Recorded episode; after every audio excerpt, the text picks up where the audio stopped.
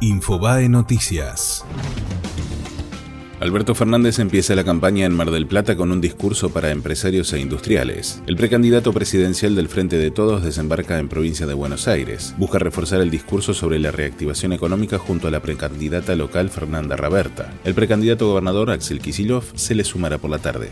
El gobierno ordenará la salida del embajador en Haití que reivindicó al ejército nazi. En los próximos días se emitirá un decreto para exigir el traslado de von Eichen, quien a través de las redes sociales elogió al ejército de Hitler el pasado 29 de mayo. show. María Eugenia Vidal aseguró que si gana Kisilov, la Cámpora va a gobernar la provincia. La gobernadora bonaerense dijo que no está preocupada por las encuestas que la ubican algunos puntos por detrás del candidato kirchnerista y señaló que en 2015 y en 2017 los sondeos también la daban perdedora.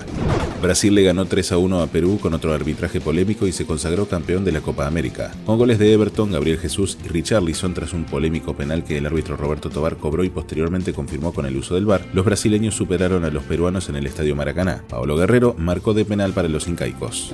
Santiago Val internado en terapia intensiva por un cuadro de deshidratación. Dos días después de haber recibido el alta de su última internación, el actor debió ser trasladado nuevamente al Instituto Médico de Alta Complejidad, donde ingresó a la unidad de terapia intensiva con un cuadro de deshidratación, además de sentir una fuerte fatiga y arrastrar hace tiempo una neumonía.